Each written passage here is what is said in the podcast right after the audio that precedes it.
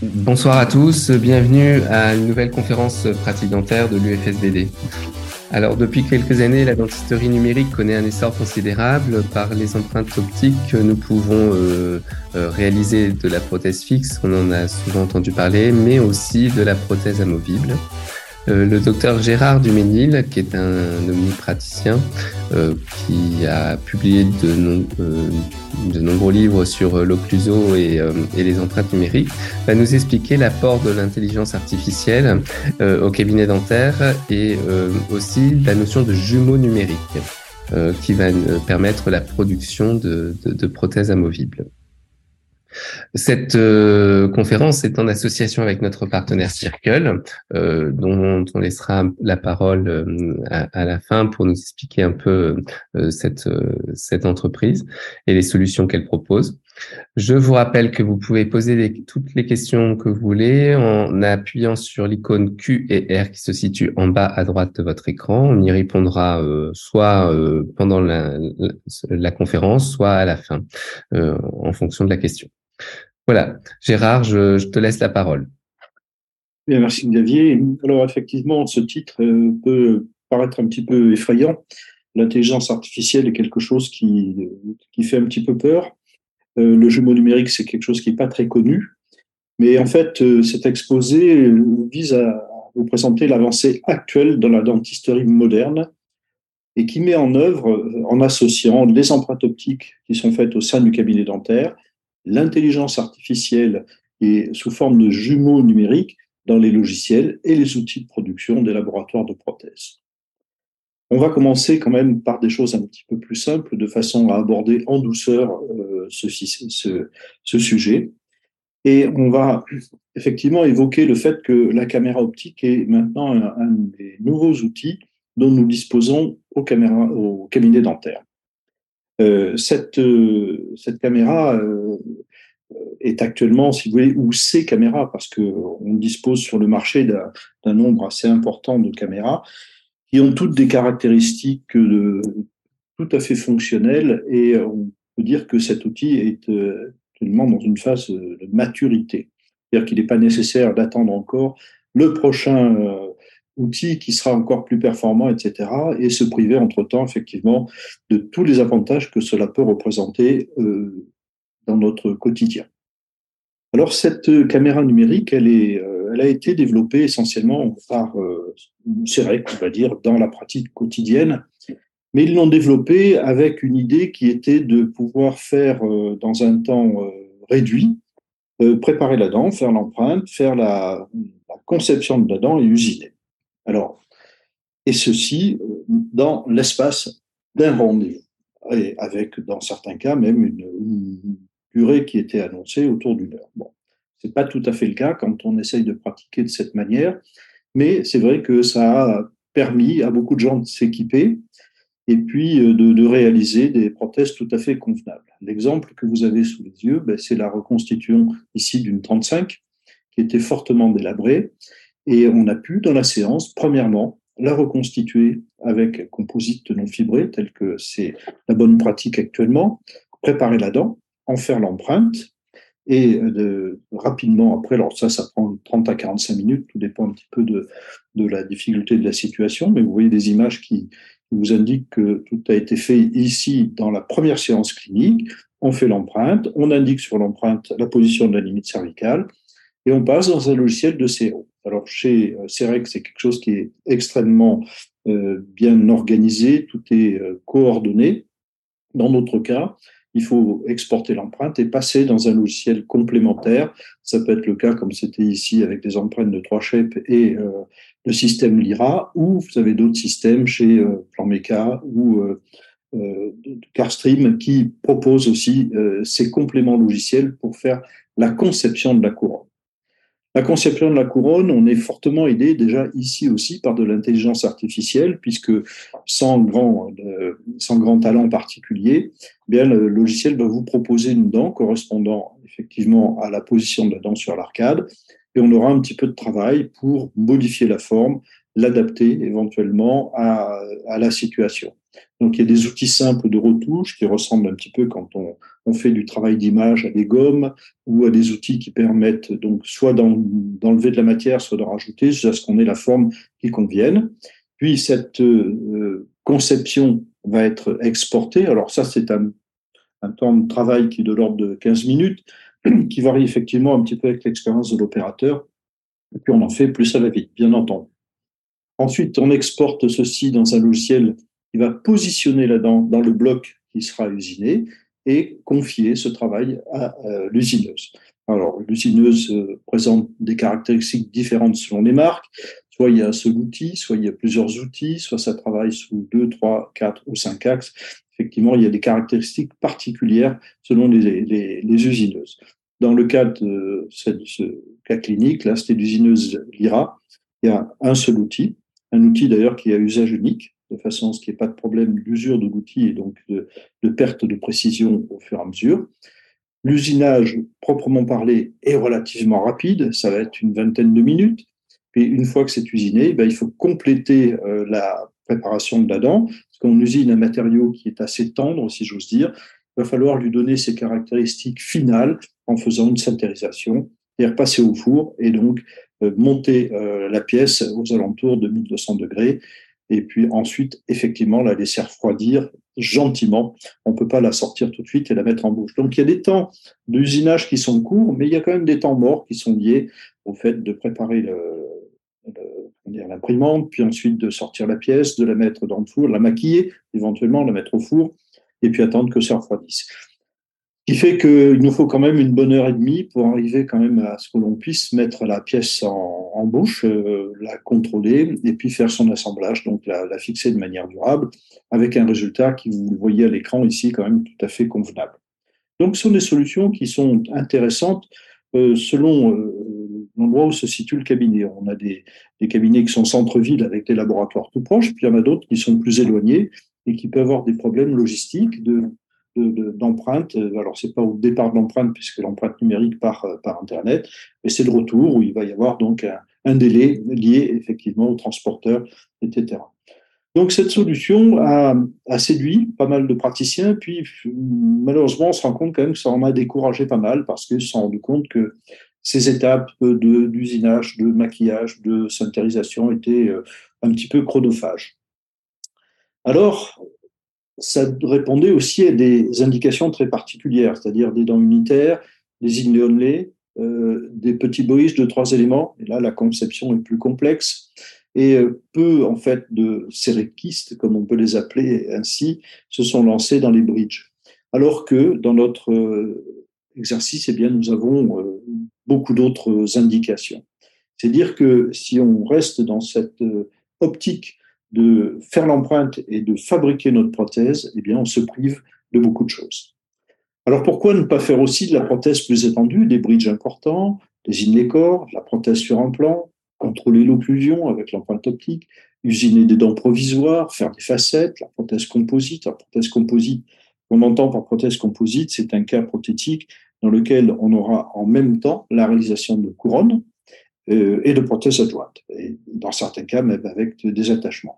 Dans des situations beaucoup plus complexes qui vont demander euh, l'export des empreintes euh, optiques vers un laboratoire partenaire qui va se charger de la conception et de la fabrication des prothèses. Et le grand oublié de l'empreinte optique, eh bien, c'est la prothèse amovible. La prothèse amovible ne semblait pas être une bonne indication de l'empreinte optique, alors que il s'avère que c'est une, indication absolument fantastique parce que la caméra possède des qualités euh, que n'a pas, que n'ont pas les produits traditionnels d'empreinte. Alors je vais vous montrer ici euh, une réplique d'une empreinte qui s'est euh, faite au niveau d'un maxillaire. Donc c'est une arcade partiellement édentée. Cette arcade est édentée dans le secteur euh, terminal au niveau du maxillaire, en arrière des deux prémolaires, de part et d'autre. Les dents ont été préparées avec des appuis occlusaux. On le voit dans la petite fenêtre en bas, euh, qui est la fenêtre de capture de la caméra. Et puis, donc, euh, on va euh, réaliser l'empreinte complète, effectivement, du maxillaire. Donc, cette empreinte est simple à faire parce qu'on a des dents, on a des repères faciles à identifier pour la caméra qui a besoin d'une forme bien connue. C'est toujours un petit peu plus compliqué sur la muqueuse. Donc vous allez voir que dans certaines situations, ces systèmes de caméra s'en tirent plutôt bien. Donc, on est en train de réaliser l'empreinte de notre, de, notre maxillaire. On prend soin, bien sûr, d'aller enregistrer les muqueuses. Une fois qu'on a fait la partie correspondant au secteur denté, ben, on passe sur la partie muqueuse et on va aller chercher très simplement, eh bien, en balayant le, palais, toute la forme du palais. Alors, ce qui est remarquable dans cette situation, c'est que euh, la caméra n'exerce effectivement aucune pression euh, sur euh, les tissus, et elle est capable de numériser aussi correctement les parties correspondantes à des dents ou des dents préparées pour faire les couronnes et la muqueuse. Donc on n'a pas besoin d'importante empreinte individuelle et dans la séance, on va arriver à faire l'empreinte qui va nous permettre d'être envoyé au laboratoire pour réaliser la prothèse. Donc voilà ce qu'on obtient très rapidement. Bien entendu, on a numérisé l'arcade antagoniste et l'enregistrement de l'occlusion se fait très simplement en demandant au patient de serrer les dents, on place la caméra dans le vestibule et la caméra va donc regarder les faces euh, vestibulaires des dents du haut et du bas qui sont engrenées. Et là aussi, par un petit coup d'intelligence artificielle, eh bien, la reconnaissance de forme s'exécute et assemble très simplement les deux arcades automatiquement. Donc, on a un enregistrement de l'occlusion qui est fait. À ce stade, eh bien, il s'agit d'envoyer ces empreintes vers le laboratoire et de demander la finition de l'appareil. Et vous pouvez constater sur cette vue comparative où on voit l'appareil sur le moulage et l'appareil en bouche, l'adaptation tout à fait correcte des appuis occlusaux et des crochets que l'on ne voit pas ici en vestibulaire, mais il est étonnant. Et alors tout le monde euh, qui euh, se met à l'empreinte optique pour la prothèse adjointe est absolument stupéfait de la qualité d'adaptation, à la fois au niveau des, des, des des, appuis occlusaux, et également au niveau de la muqueuse. Vous voyez qu'il n'y a pas de hiatus du tout ici au niveau de la muqueuse, au niveau du palais. Donc très rapidement, en deux séances finalement, on peut obtenir un appareillage amovible au niveau du maxillaire. Deuxième solution, situation, c'est un cas d'empreinte mandibulaire. Alors le maxillaire, on va dire qu'il est plus facile à numériser parce que sa surface palatine est texturée, ne serait-ce que dans la zone rétro euh, rétro-incisive, où vous avez des, papilles qui sont largement euh, euh, visibles et bien dessinées, donc la caméra ne se perd pas là-dessus. À la mandibule, c'est un petit peu plus compliqué. En général, la crête est plus étroite et la texture est plutôt plus lisse qu'elle ne l'est au maxillaire. Donc, pour réaliser correctement ce type d'empreinte, il faut idéalement, si vous voulez, travailler avec une assistante, c'est mieux, ou si on est seul, eh bien prendre soin de mettre, euh, par exemple, une, euh, un Optragate qui va retirer, euh, rétracter les lèvres. Et puis, quand on est ici, comme c'est le cas sur l'empreinte du côté gauche, eh bien, on va prendre soin d'écarter la joue et de, tenir en respect la langue aussi pour qu'elle ne vienne pas s'interposer et que l'on puisse numériser la crête. Donc, vous le voyez, on part ici de la zone dentée et on se déplace lentement en direction distale où on va trouver, dans ce cas, une dent est encore en place. Donc l'arcade se, termine, c'est une indentation intercalaire que nous avons ici dans le secteur 4. On prend soin de bien numériser effectivement euh, la crête et les extensions, de façon à ce que l'on puisse construire une selle qui soit respectueuse des tissus. Dans la zone rétro-incisive aussi, bien sûr, puisque nous aurons ici euh, une partie prothétique qui va être sans une barre linguale. On revient un petit peu du côté gauche. Alors, ce qui est euh, très agréable avec l'empreinte optique, c'est que on peut, dans certains cas, s'interrompre, euh, laisser le patient reposer et reprendre l'empreinte, pratiquement là où on s'était arrêté, en repartant d'une zone qui a déjà été numérisée.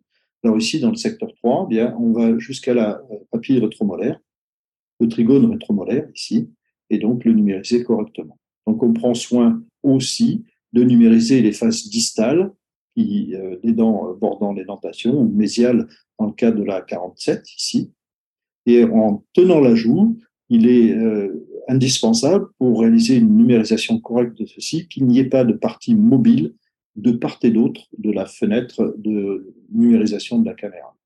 Si on a la langue qui revient, eh bien, ça va gêner la numérisation et on ne pourra pas, comme c'est le cas ici, obtenir une empreinte, si j'ose dire, de qualité, donc un scan de qualité. Alors, on parle d'empreinte numérique, mais en fait, la caméra n'est pas vraiment un appareil qui fait une empreinte, mais qui prend des mesures. Et si on regarde la caméra euh, sous cet aspect, c'est-à-dire un instrument de mesure, on va voir différemment euh, la, notion de précision que l'on peut obtenir. Des instruments qui prennent des mesures très rapidement, à grande vitesse, et les logiciels qui reconstruisent l'image que nous voyons en fait se former à l'écran. Voici donc ce cas qui a été réalisé. Des moulages ont été imprimés. Et alors, ce qui est très fort au niveau de, l'empreinte optique, eh bien, c'est qu'elle se joue des contre des poules. Vous voyez que sur le devant, vous avez des dents qui sont un petit peu chevauchantes. Vous allez avoir des endroits où il y aura des, des surplombs. Et euh, ça, effectivement, ça n'induit aucune déformation dans l'empreinte qui est faite, puisqu'il n'y a pas le tirage qu'il pourrait y avoir avec un matériau, voire dans certains cas des déchirements du matériau qui seraient évidemment pénalisants pour la réalisation, premièrement, d'un modèle et ensuite la conception du châssis. En fait, ces châssis sont conçus tout à fait euh, numériquement eux aussi, sans qu'il y ait euh, d'autres choses à faire que de traiter l'empreinte, l'importer dans le logiciel de laboratoire et euh, sur euh, cette, image, eh bien, construire le châssis de manière tout à fait virtuelle dans un premier temps, avant de l'envoyer à la fabrication. Et voilà, donc euh, le retour ici de ce cas clinique, on peut constater la qualité de l'adaptation, que ce soit au niveau rétro-incisif ou au niveau des euh, appuis occlusaux qui ont été euh, définis. La rétention du crochet, en général, est toujours très bonne. Donc la prothèse adjointe euh, partielle, effectivement, est une très bonne indication de l'empreinte optique. Et il faut avouer que c'est quand même quelque chose que l'on continue de faire quand même assez régulièrement. Donc si on a le peur de ne pas avoir d'indication de sa caméra, je vous rassure, entre les couronnes, les petits bridges et l'empreinte, la prothèse amovible, vous avez déjà largement de quoi vous occuper avec euh, cette caméra. Alors on peut se dire, et si ça marche pour l'empreinte partielle, si on s'essayait la prothèse adjointe complète, pourquoi pas? Alors la prothèse adjointe complète, c'est évidemment un petit peu plus compliqué, parce que quand on a de la prothèse partielle, il reste des dents, et on démarre facilement l'empreinte depuis les dents. Pour la prothèse euh, adjointe complète, c'est un petit peu plus compliqué, surtout à la mandibule, où il faut partir de la partie antérieure vous voyez se dérouler ici sous vos yeux une empreinte d'une arcade mandibulaire. Donc on a soigneusement euh, écarté la langue et les joues et euh, en balayant gentiment la surface de, l'arcade, eh on arrive de proche en proche à cette numérisation. C'est un petit peu plus délicat que dans la prothèse partielle, puisqu'on n'a pas de repère, et quand on repart, il faut toujours repartir d'une zone qui a déjà été numérisé et qui représente quelque chose de caractéristique que la caméra peut reconnaître. Ceci dit, on est quand même plutôt bien ici avec euh, cette numérisation et vous allez voir qu'on va arriver, j'accélère un tout petit peu cette empreinte pour que ce soit pas trop euh, impensable de regarder ça. Euh, c'est un petit peu plus long peut-être que pour une empreinte, mais regardez le type ici de, euh, de résultat que l'on peut avoir au niveau d'une arcade mandibulaire. Vous voyez que c'est quand même extrêmement correct. On a bien nos limites périphériques. Il doit être possible ici de déterminer la zone, où, je ne sais pas si vous voyez ma petite souris, la flèche de la souris à l'écran détermine la zone d'extension de, de, la future prothèse. Et donc, oui, on la voit, hein, on la voit. Je vois, j'ai du, mal à le faire là, c'est bon. Donc voilà pour l'empreinte mandibulaire. On est passé à l'empreinte maxillaire ensuite. Hein. L'empreinte maxillaire plus facile à faire alors, il y a des retraitements. Donc, voilà la, numérisation de l'empreinte maxillaire. Mais on se retrouve, quand on a fini ça, avec d'un côté l'empreinte du maxillaire, de l'autre côté l'empreinte de mandibule. Et c'est là où ça commence à coincer, c'est-à-dire que pour enregistrer l'occlusion des deux, ben, on n'a plus aucun repère. Donc, en général, quand on fait ça, ben, on va passer de ces images-là à des modèles. Sur les modèles, construire des bourrelets d'occlusion et reprendre le processus classique qui est de monter un articulateur, bien sûr, comme tout le monde le fait ou doit le faire, avec un arc facial, les, bourrelets d'occlusion qui ont été euh, réglés à la DVO, et euh, selon le plan d'occlusion, de façon à pouvoir positionner ces deux arcades l'une par rapport à l'autre dans l'articulateur, et donc terminer le cas comme il se doit d'une manière classique. Donc on a rompu ici, on va dire, le flux numérique euh, complet.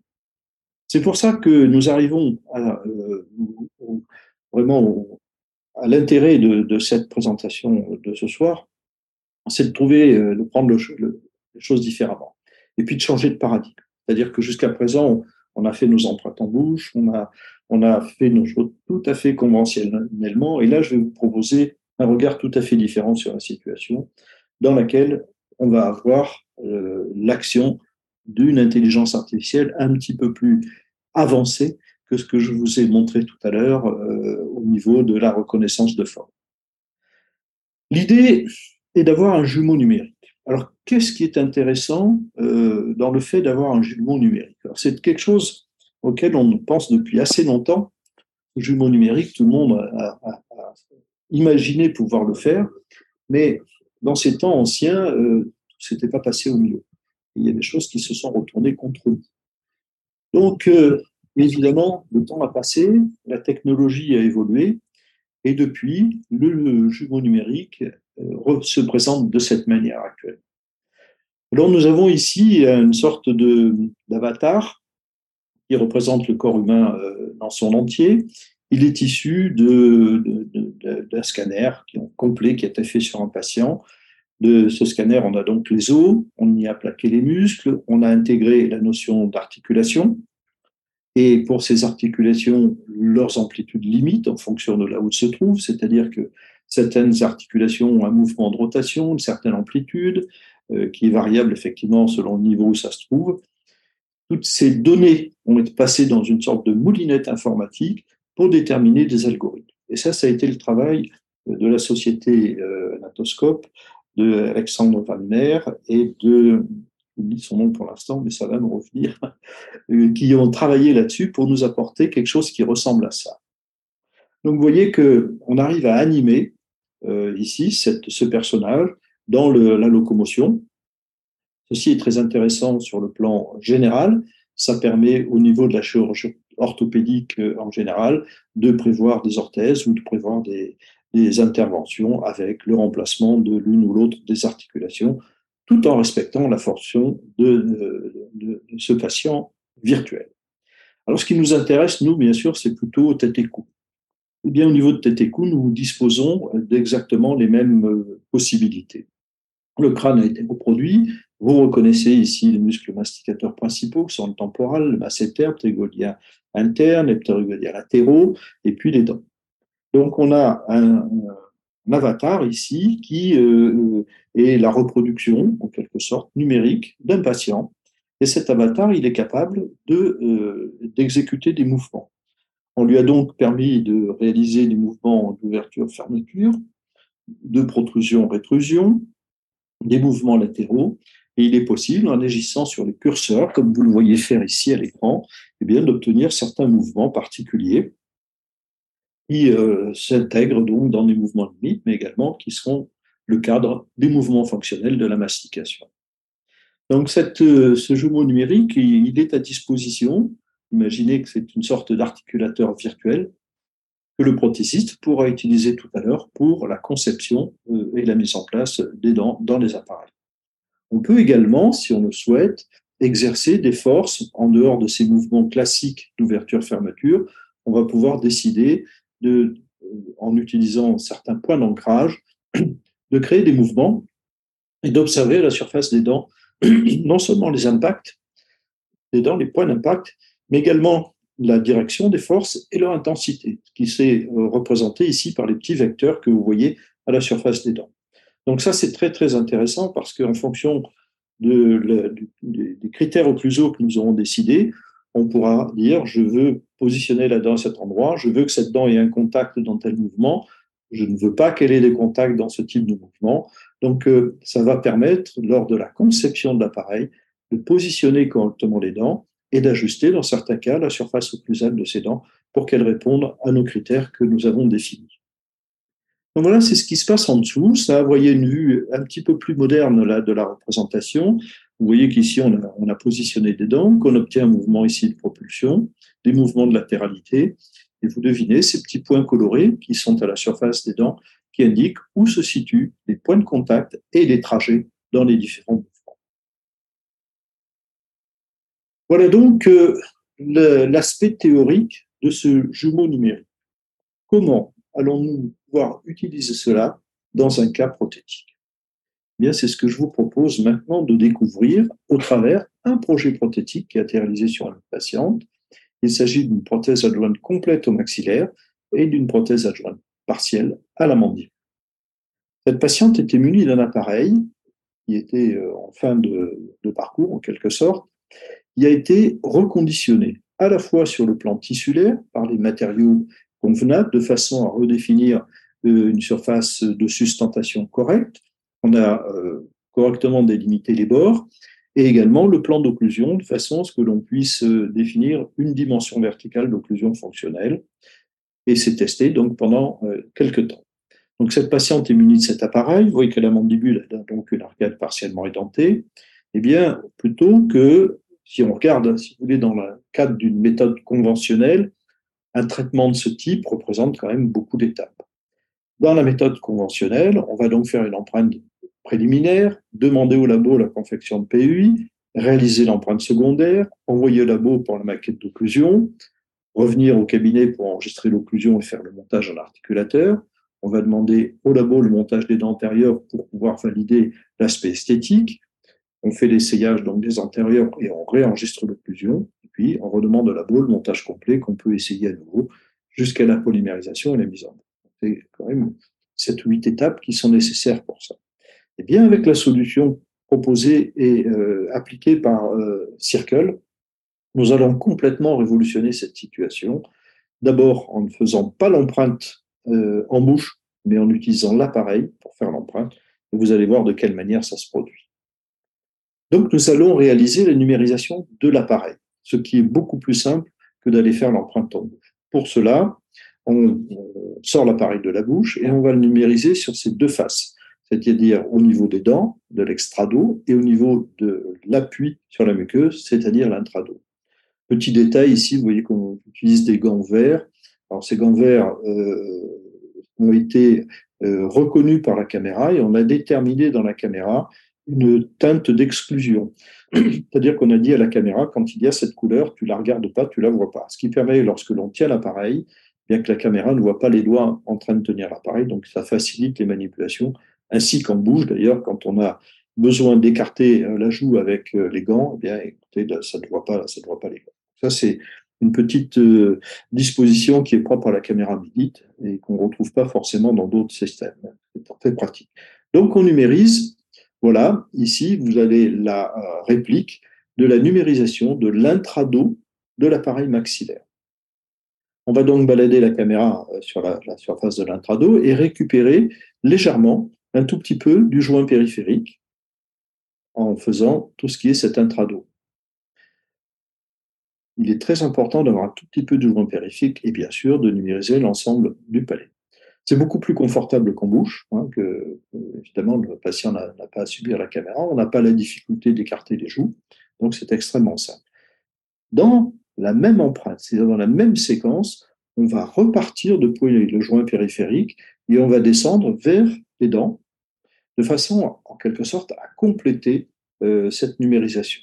Et nous allons euh, ici, en très, très peu de temps, disposer de l'appareil dans son intégralité, le dedans et le, dessus de l'appareil. C'est quelque chose qui est très simple à faire. On peut faire exactement la même chose si c'est un appareil mandibulaire. Et très rapidement, donc, voilà ce qu'on obtient. Donc cet appareil euh, va nous... Il faut bien, il faut bien commencer, donc euh, tu veux bien répéter, il faut bien commencer par le, du joint et on va vers les dents. Hein. Alors, on commence par l'intrado et on récupère la limite du joint périphérique. Mhm. Et pour continuer l'empreinte, ensuite, on repart du joint périphérique qui a été numérisé et on va faire les L'ordinateur, ce sera son repère, ce sera ça. Et donc, c'est comme ça que le, logiciel peut faire sa corrélation entre l'intrado et l'extrado de l'appareil. OK. Voilà donc euh, la numérisation de l'arcade mandibulaire qui ressemble à ce que vous avez vu tout à l'heure puisqu'il s'agit d'une prothèse euh, amovible, on va dire tout à fait conventionnelle, avec une zone relativement importante et dentée euh, dans le secteur antérieur. Vous voyez que la caméra se débrouille très très bien, il y a une sorte de structure là dans cette zone. Et on aboutit très rapidement là aussi à une empreinte qui est tout à fait correcte. Dans les dents mandibulaires, bien sûr, on a aménagé les appuis occlusaux pour le futur châssis qui va euh, compléter les édentements. Il nous reste à enregistrer une chose un petit peu particulière. On va repartir les dents maxillaires des incisives et sortir la caméra de la bouche. On va passer donc au-dessus de la lèvre et venir numériser le nez. Alors ça, c'est tout à fait inhabituel.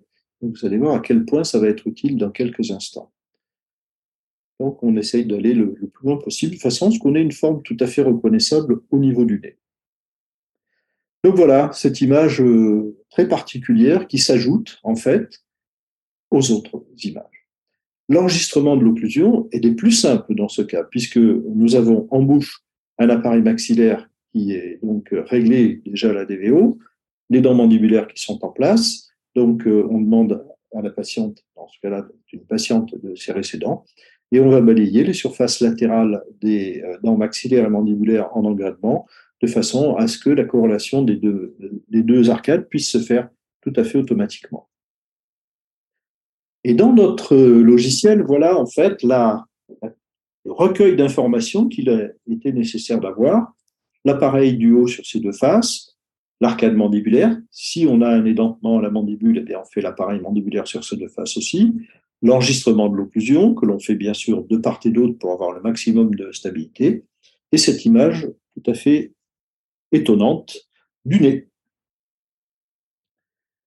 Donc voilà comment ça se présente dans l'interface du logiciel. On peut faire apparaître ou disparaître les diverses empreintes et vous voyez que le haut et le bas se corrèlent et puis que on va pouvoir, en corrélant la position des incisives mandibulaires, repositionner le nez par rapport à l'arcade maxillaire. Donc tout s'emboîte, j'ose dire. C'est une sorte de, de russe où toutes ces, choses s'emboîtent. On peut également, ici, vous le voyez, imprimer un modèle et nous voyons que grâce à la, euh, capture de l'intrado, on va avoir ici euh, l'arcade maxillaire qui est reproduite dans un moulage. Et comme on a enregistré l'occlusion avec l'appareil en place, eh il est possible de repositionner l'arcade maxillaire par rapport à l'arcade mandibulaire. Et si on le souhaite, on peut, dès ce stade, passer, je dirais, à une, prothèse tout à fait conventionnelle euh, en envoyant ces, images au labo. Vous voyez qu'il est capable de refaire des, modèles qui seront positionnés dans la bonne relation intermaxillaire. Mais c'est pas pour ça que, que, vous êtes là euh, m'écouter. Je vous vois pas, mais j'espère que vous êtes nombreux et que je vous barbe pas trop avec mon discours. Donc, euh, on va voir les choses différemment. Donc, euh, on a cette possibilité. Mais ce que nous allons faire maintenant, c'est d'utiliser cet avatar qui existe dans le logiciel du laboratoire. Et donc, on va lui plaquer les données du patient. Donc, nous allons réaliser un scan facial. Ici, c'est Alexandre Forest de la société Circle qui utilise un petit scan facial. Ce petit appareil, c'est le RevoPoint. Et vous voyez que cet appareil permet la numérisation du visage de la patiente. Alors, on la munisse d'une Charlotte parce que c'est vrai que cet appareil se débrouille pas très bien au niveau des cheveux. Vous voyez qu'en temps réel, on obtient ici, sur euh, l'ordinateur qui gère ce scan facial, la reproduction du visage du patient un petit peu de post-traitement est nécessaire pour affiner l'image. Alors, au niveau du scan facial, il existe plusieurs systèmes. On a le RevoPoint, ce petit dispositif euh, fonctionne plutôt bien. Il est, euh, il coûte de l'ordre de 700 euros, je pense. Donc, on arrive avec ce système à avoir une capture faciale tout à fait correcte. Mais on peut également, avec nos smartphones modernes, réaliser ce type de capture faciale euh, donc, les, appareils de dernière génération sont capables de réaliser ça avec soit euh, les caméras euh, tridimensionnelles ou les nouveaux scanners LIDAR. De toute façon, les applications dans ce domaine ne font que se développer quotidiennement. Donc, on exporte les données de ce scan facial. Vous avez ici des exports qui sont faits dans le format STL. On a bien de la tridimensionnalité. Eh bien, par rapport à ce scan facial, nous allons plaquer le nez puisque ce sont les images qui se ressemblent. On va pouvoir donc superposer le nez, et quand on superpose le nez, eh bien on sait où se situent les arcades dentaires par rapport au reste de la face. C'est un petit peu si on utilisait, de la même manière qu'on utilisait un arc facial qui positionne en fait le maxillaire par rapport au reste des éléments anatomiques. Il faut tout de suite euh, préparer un bon de commande. Et dans le système Circle, c'est extrêmement simple puisque nous avons une interface euh, logicielle qui est basée sur le web. Vous allez voir que donc en quelques clics, on va demander au niveau du maxillaire euh, un appareil complet, au niveau de la mandibule un appareil partiel. On va choisir des teintes, on va définir dans les fichiers qui auront été envoyés tout à fait simplement vers euh, l'interface Circle, valider les empreintes et soumettre donc ce, plan de traitement. C'est à la fois un bon de commande, mais également, bien sûr, un plan de traitement.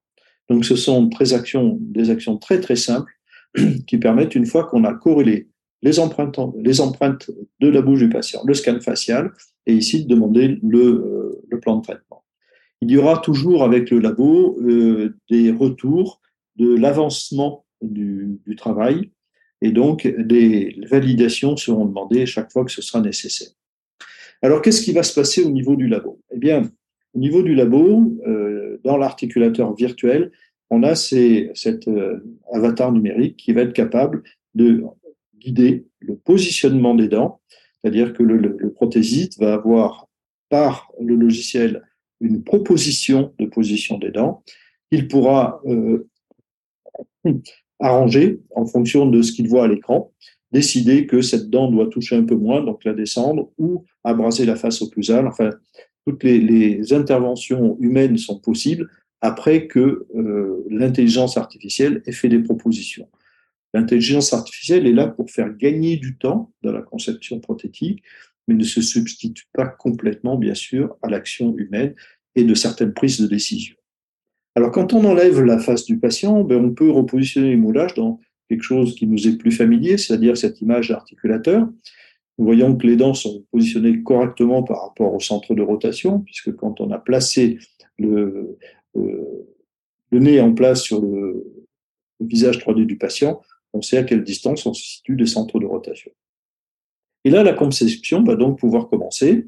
Et vous reconnaissez le cas ici avec en haut une arcade complètement édentée et partiellement édentée à la mandibule. Donc, ça veut dire que cette prothèse, cette proposition peut se faire par rapport au plan de référence qui nous intéresse. Le plan sagittal médian, la position par rapport à la ligne pupillaire, l'orientation dans ce sens. Puis dans le sens transversal, on va repositionner aussi notre, notre future prothèse, le projet prothétique, et nous positionner par rapport au plan de Camper, qui est l'orientation du plan d'occlusion dans ce type de prothèse. Vous voyez que nous disposons là de repères très important. On va donc pouvoir aussi simuler euh, le sourire avec euh, l'apparition euh, ici de, l'appareil dans le masque facial. Tout ceci sont des sortes de calques, des couches numériques sur lesquelles on peut jouer en transparence. Vous voyez, si ici j'ai une certaine transparence, je reviens ici, on, applique la, surface et donc les dents disparaissent derrière les lèvres pour voir euh, l'aspect que ça peut donner. On aura également ici la possibilité de définir la ligne du sourire, la repositionner au niveau de, la maquette prothétique, donc du futur projet. Et on a également ici une vue transversale qui nous donne une idée de la façon dont la prothèse soutient la lèvre et donc maintient le profil de la patiente. Donc, euh, les diverses phases de conception avancent au niveau labo, la conception du châssis, l'on voit ici euh, en tant que projet, avec une vision plus réaliste ensuite dans la représentation. Et bien sûr, toutes ces informations sont soumises aux praticiens avant le passage euh, à la fabrication.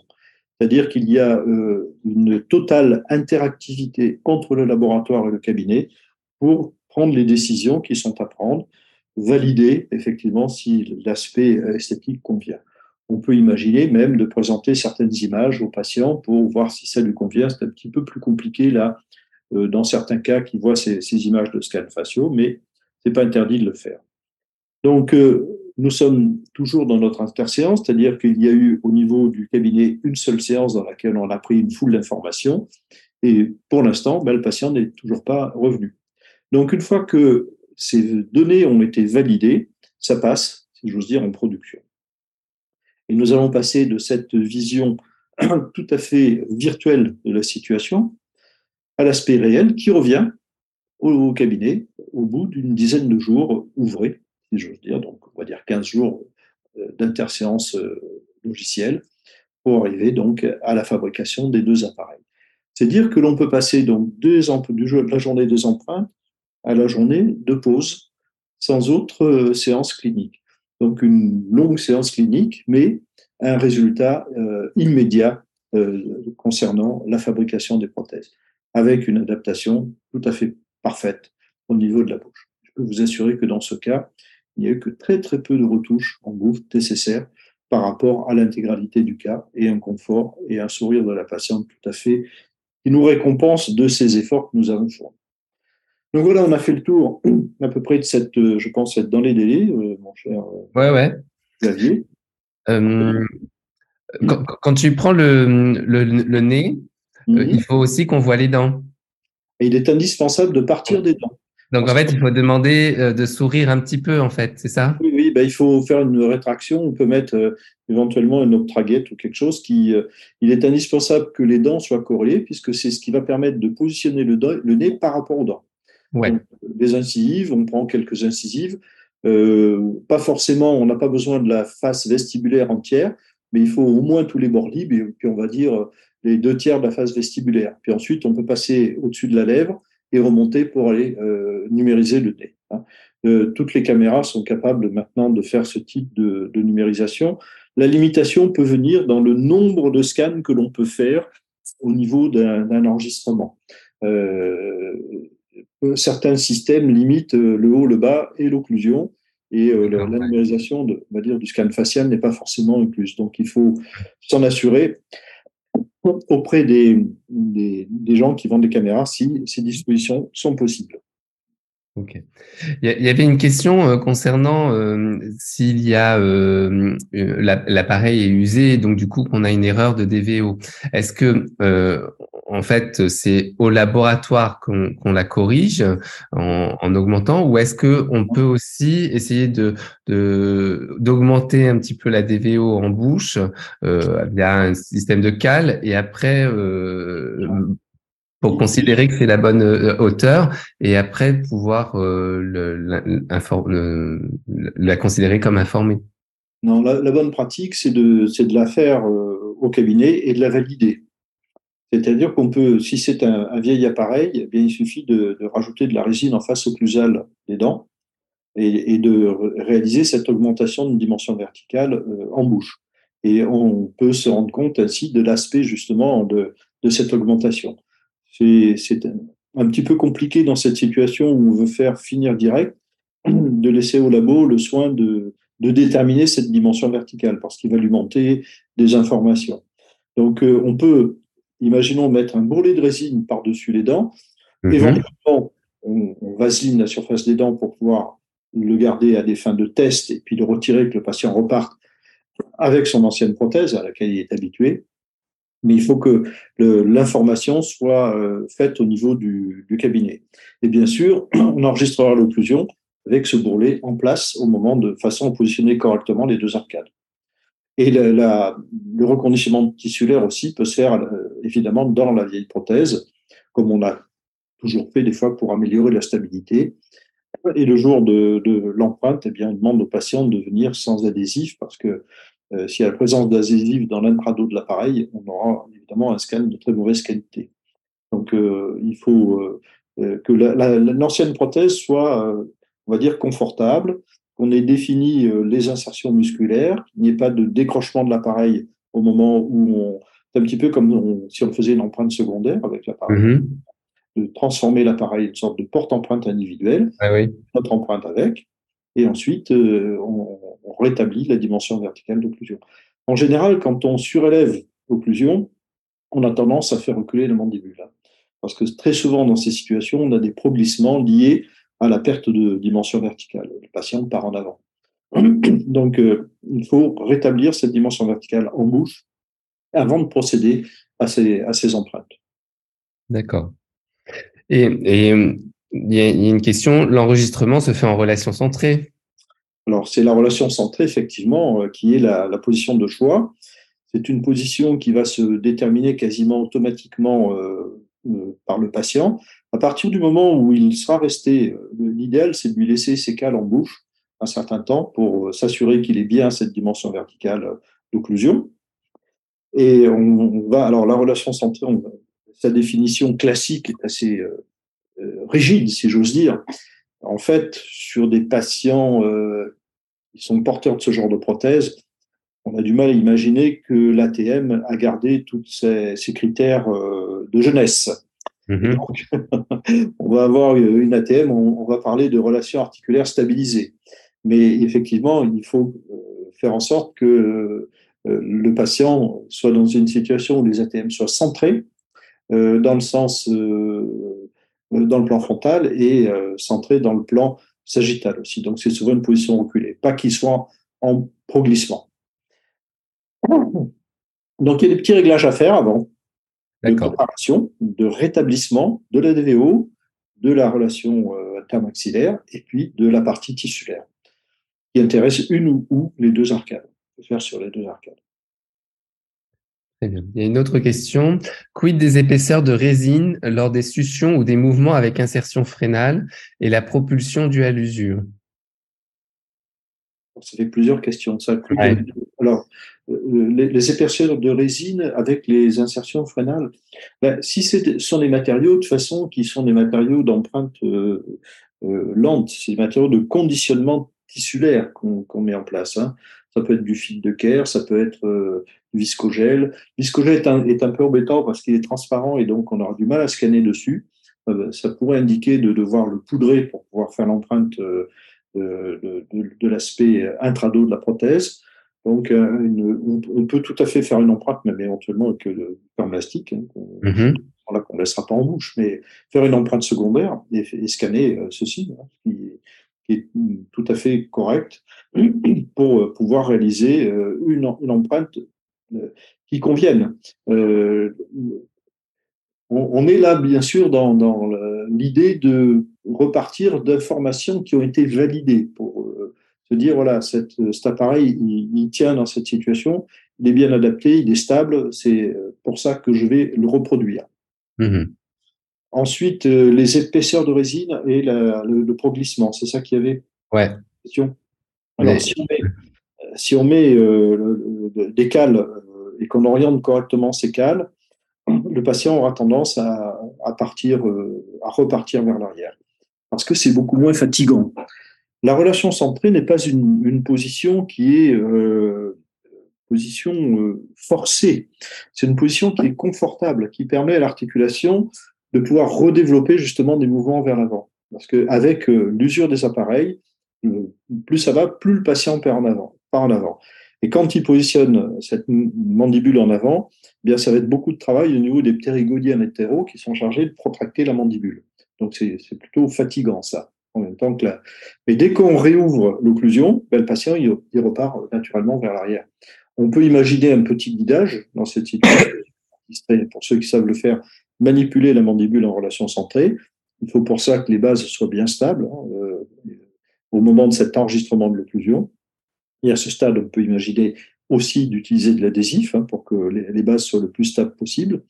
Euh, mais là, je dirais que c'est presque un, autre débat et on n'aura pas assez du temps imparti dans ce webinaire pour développer tous ces aspects-là qui sont un petit peu plus, euh, je dirais, de la prothèse adjointe complète conventionnelle.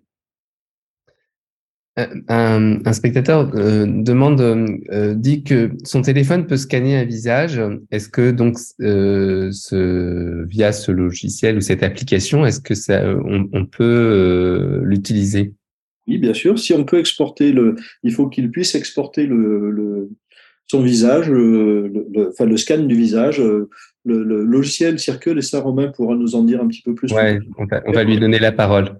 Une sorte, une série de fichiers. Ok. Et euh, une question encore, comment faire des empreintes fonctionnelles si on n'a pas les anciennes prothèses? Ah. C'est ce que tu as montré un peu au début, non? Oui, ben voilà, on peut, on peut faire les. On va repartir à ce moment-là, mais on va être obligé là de, de repartir euh, dans la technique classique. On peut faire les empreintes en bouche, effectivement, en tirant bien sur les joues de façon à faire des empreintes optiques, euh, visualiser les insertions musculaires. Ouais. Ensuite, il faudra passer par des euh, cires d'occlusion, bien entendu. Et c'est sur ces cires d'occlusion qu'on enregistrera en bouche la, DVO et la relation intermaxillaire. Mmh. Et ensuite, le processus peut se faire effectivement à partir de ces données.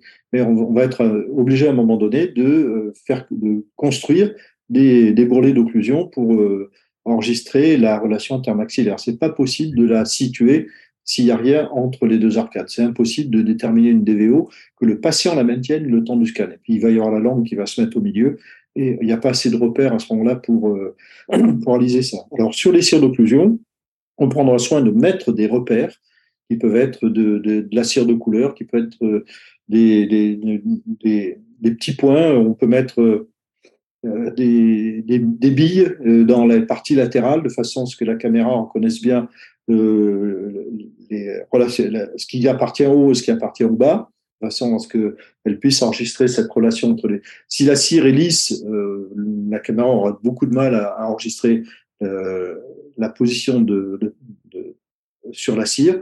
Donc il faut qu'elle soit texturée. On peut imaginer d'utiliser, par exemple, des grilles euh, issues des châssis de stélite qu'on peut faire couler, euh, ce qui nous donne des, des, des formes extrêmement reconnaissables. C'est une petite grille euh, qui ah est mise euh, contre la résine. Il faut qu'elle soit différente en haut et en bas et qu'elle soit différente euh, à gauche et à droite, de façon à ce que la caméra se repère facilement. Mais ça, c'est des, des formes géométriques que la caméra est capable de, de reconnaître très simplement. Très bien. Alors, on a avec nous euh, un représentant de la société Circle. Donc, euh, euh, Gérard, tu nous as montré, on, a vu, on a vu, on a vu des diapos de, de, Circle. Mais est-ce que Romain, qui représente la société, peut nous donner plus d'aspects sur les, les, solutions que offre Circle?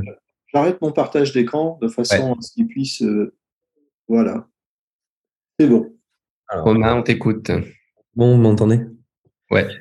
Bonsoir. Donc du coup, oui, je suis euh, Romain Sirex, donc je, je, suis à la fois, je fais partie des cofondateurs de, de Circle euh, et en même temps des cofondateurs de Fox 3D. je vous expliquerai après vraiment en quoi, en quoi consistent les deux.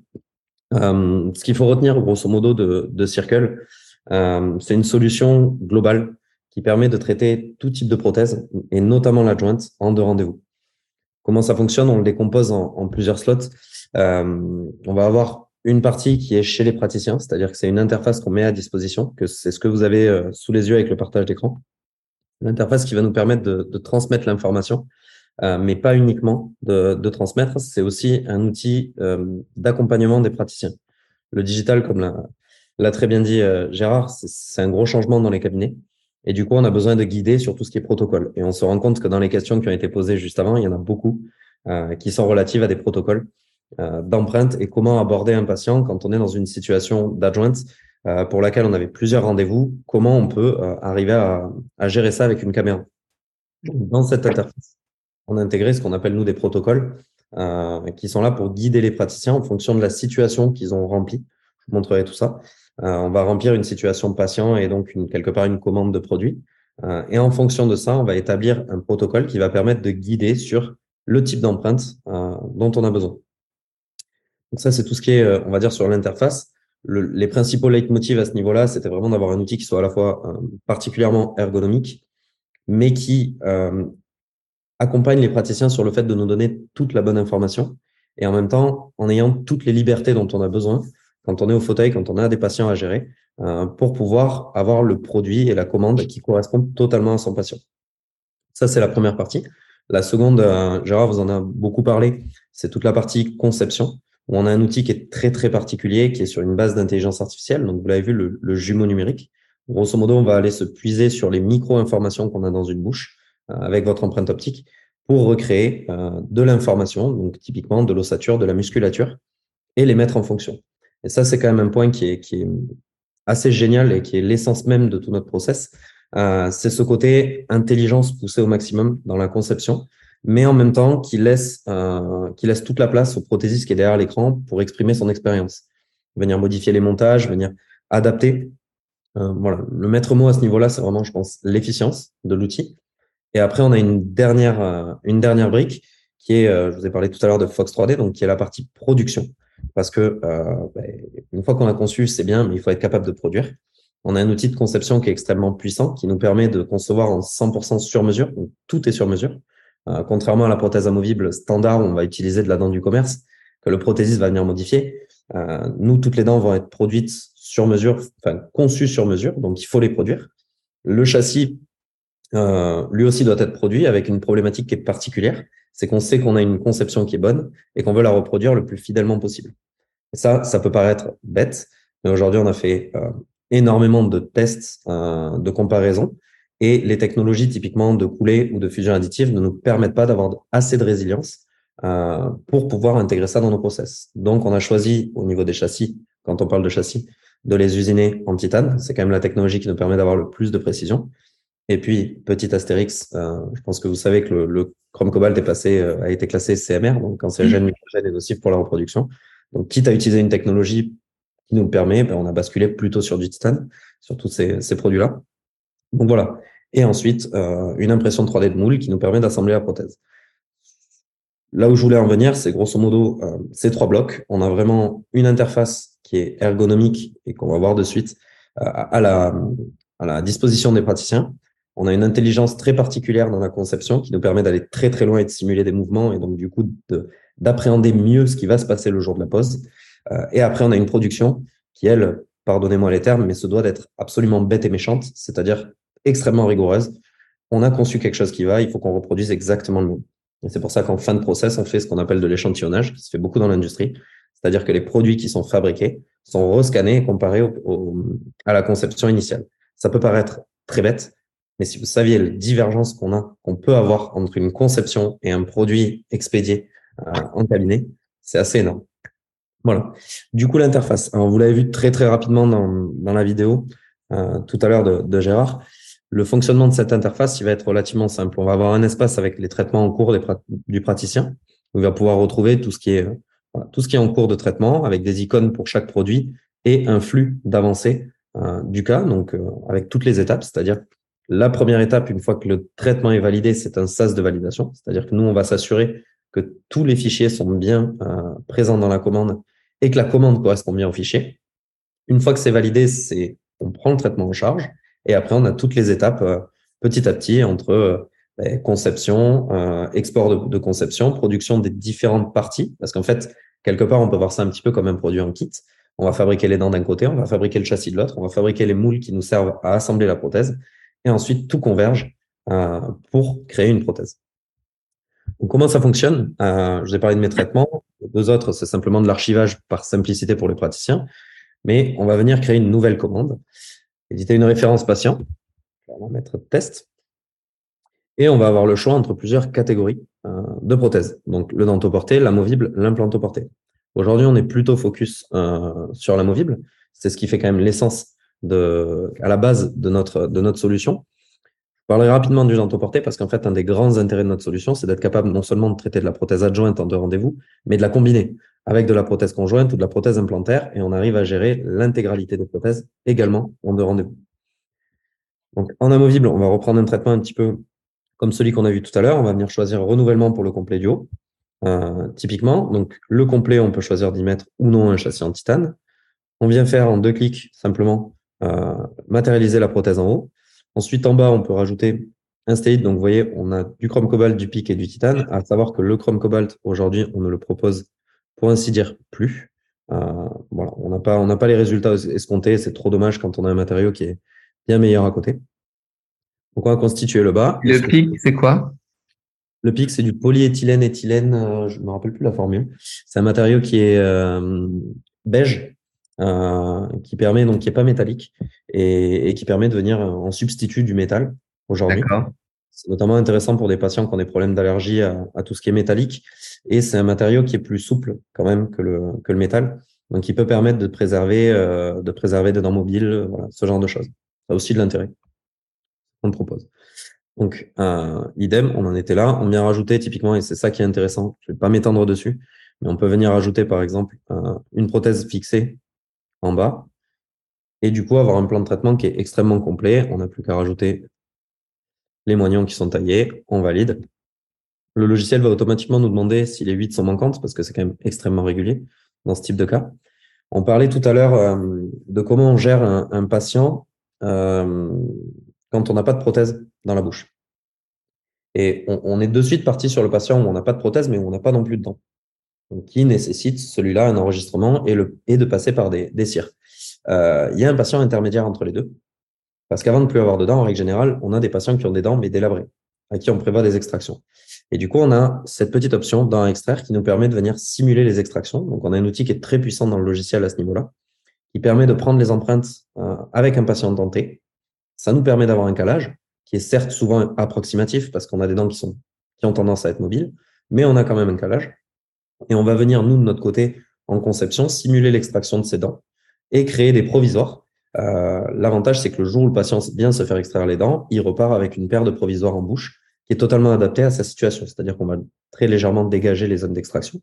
C'est un petit peu ce qu'on peut proposer en, en implantoporté aujourd'hui avec la mise en charge immédiate, si ce n'est que là, euh, on est en adjoint et que ça fonctionne tout aussi bien.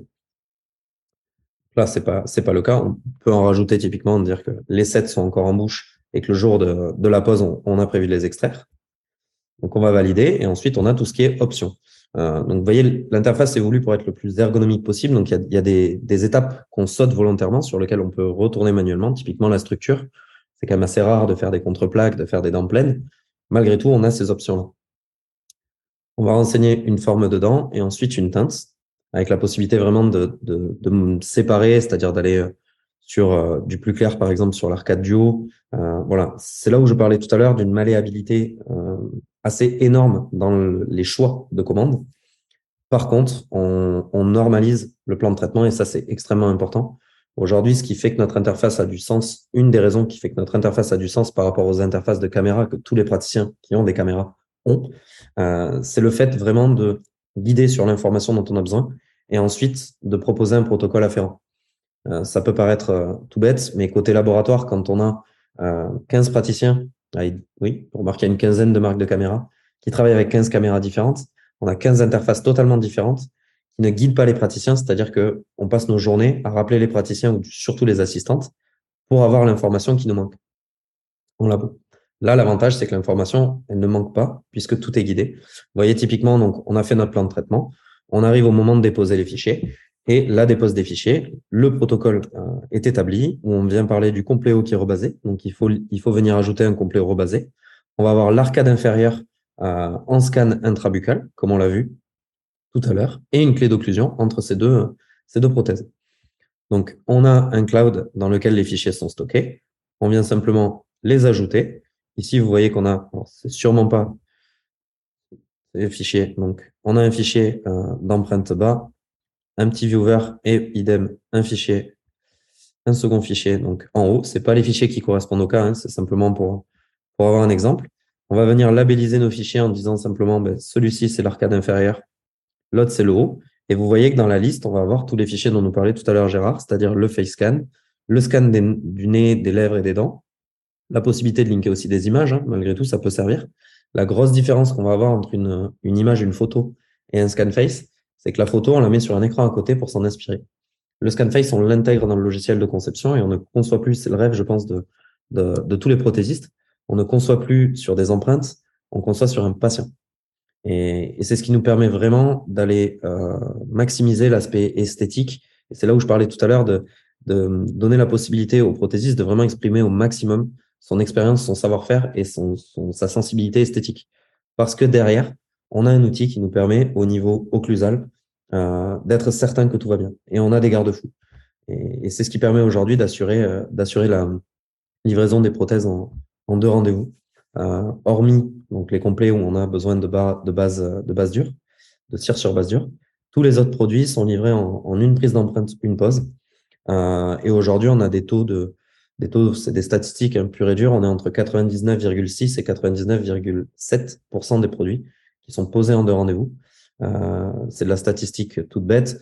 Un laboratoire de prothèses en moyenne, pour être dans, ce milieu-là depuis un petit moment, un laboratoire de prothèses en moyenne va tourner entre 5 et 10%, euh, peut-être même plus sur de la prothèse adjointe, malgré des rendez-vous d'essayage. Donc, euh, donc voilà, nos outils nous permettent aujourd'hui de garantir vraiment euh, aux praticiens, j'aurais tendance à dire de la sérénité c'est peut-être ce qui est le plus important, c'est de se dire, voilà, votre problématique en tant que praticien, c'est de traiter vos patients, de le faire le plus simplement possible. Euh, la plupart du temps, pour avoir beaucoup de, de contact avec les praticiens, ce qui en ressort, c'est la, prothèse fixe, la prothèse implantaire, ça donne envie à tout le monde. La prothèse amovible, c'est tellement compliqué et chronophage que la plupart des praticiens essaient, ou du moins espèrent, ne pas en avoir trop. Euh, là, on a une solution. Le but de cette solution, c'était en fait de traiter la prothèse amovible exactement comme on traite la prothèse fixe. On fait une empreinte, on pose une couronne. On fait une empreinte, on pose un châssis ou un complet. Voilà un petit peu le, le, je veux dire sur, sur l'aspect général. À retenir que côté praticien, euh, on a un scan. Enfin, on planifie son traitement, comme je viens de le faire. On scanne, on envoie tout, et derrière, on a uniquement une pause à gérer, avec soit pas de retouches, soit des retouches extrêmement mineures occlusales, euh, parce qu'une intelligence artificielle ne peut pas tout prévoir. On a euh, aujourd'hui, en termes, je reviens sur des statistiques, on a entre 80 et 90% de l'information de la simulation de mastication qui est vérifiée, qui est bonne, euh, et 10 à 20% d'erreurs. Donc, euh, c'est pas en, nombre de cas, c'est en sur un cas, on va avoir 80 à 90% de l'information qui est bonne au niveau des, trajectoires de la, mandibule. Euh, ça nous permet déjà de s'émanciper d'énormément de problèmes et c'est ce qui fait qu'aujourd'hui, on a cette capacité à, à, accompagner les praticiens dans les traitements de manière simple et de manière, euh, je vais pas dire ludique, mais, euh, mais au moins efficiente. Voilà, voilà pour ma eh part. Merci beaucoup. Euh, donc en fait, euh, on est motivé. Là, on voit bien que c'est personnalisable, que on a un gain de, de temps, que ça se fait euh, en deux séances. donc si je suis intéressé, en fait, je, je, retourne vers mon prothésiste ou je retourne vers Circle? Ou comment on, on joint Circle? Alors, très bonne question, justement. Je vais revenir sur. J'en ai parlé au début et finalement, je ne l'ai pas expliqué. Euh, donc, j'ai une double casquette. Euh, je suis à la fois Circle, je suis partie des cofondateurs, et Fox 3D. Fox 3D, qu'est-ce que c'est? C'est le Partner Lab. Donc, c'est le laboratoire partenaire de, de Circle. Historiquement, on a démarré l'histoire en ouvrant Circle à beaucoup de laboratoires. Euh, c'est, pour être un petit peu honnête, pris les pieds dans le tapis. Parce qu'on a des process, et c'est ce dont je parlais tout à l'heure, c'est-à-dire qu'on avait des conceptions qui étaient bonnes, mais des productions qui étaient aléatoires. Donc, on a choisi de centraliser sur un acteur qui est capable de respecter toute la partie protocole. Et puis, ce premier acteur, pour être très honnête, quand on va voir un laboratoire et qu'on lui propose de faire de l'adjoint, mais qu'il y a des machines d'usinage titane, des, voilà, il y a beaucoup d'investissements, on a eu des freins. Donc, on s'est dit, ben, il faut, à un moment, il faut quelqu'un y aille. On a créé le premier centre euh, de conception et de production qui s'appelle Fox 3D, euh, tout simplement parce qu'on est convaincu. Euh, alors, c'est pas Circle, c'est indépendant, mm-hmm. mais moi, en personne, je suis complètement convaincu euh, de ce process et de sa, et de sa fonction. Tant et si bien qu'en fait aujourd'hui cet, cet embryon en France se développe et qu'on est en train de, on devrait, on devrait lancer les États-Unis en janvier et encore d'autres pays derrière. Donc une chose aussi qui est très importante, c'est on produit la prothèse de chaque pays dans le pays. Euh, donc voilà, en France, on produit en France. Donc par rapport à la question de base, je suis praticien, je suis intéressé. Euh, vous avez donc euh, l'URL. Alors là, j'étais sur une URL de démonstration pour vous faire le, le, le cas. Euh, L'URL, on va être sur app, donc app.circle.dental. On peut aussi tout simplement se rendre sur le site de circle.dental et il y a une inscription à faire. C'est une inscription qui est bien sûr sans engagement et uniquement fiche contact. Euh, mhm. ça va nous permettre de reprendre contact avec, euh, avec les praticiens, déjà de faire un petit tour. Encore une fois, on a un fonctionnement qui est différent de, de, ce que peuvent vivre les, les praticiens au quotidien. Donc, euh, on prend le temps d'expliquer s'il y a besoin de faire comme on le fait là, une prise en main à distance, de montrer le fonctionnement de l'interface, on le fait. Il y a un vrai accompagnement humain autour de cette solution. Euh, et voilà, voilà comment ça fonctionne. On active l'interface et puis après, le praticien est en, autonomie avec euh, toujours l'appui quand il en a besoin euh, d'un service, d'une hotline. Mais, mais voilà, il a son interface et après, c'est c'est totalement open. Parfait. Bah, je crois que ça répond à la question. Euh, bah, écoutez, je vous remercie à tous les deux de nous avoir euh, fait ces démonstrations. Euh, donc, pour les spectateurs, n'hésitez pas euh, à, si vous êtes intéressé, euh, à vous rendre sur les sites comme on vous l'a annoncé. je vous remercie et puis bah, je vous souhaite à tous une bonne soirée. À bientôt. Au revoir.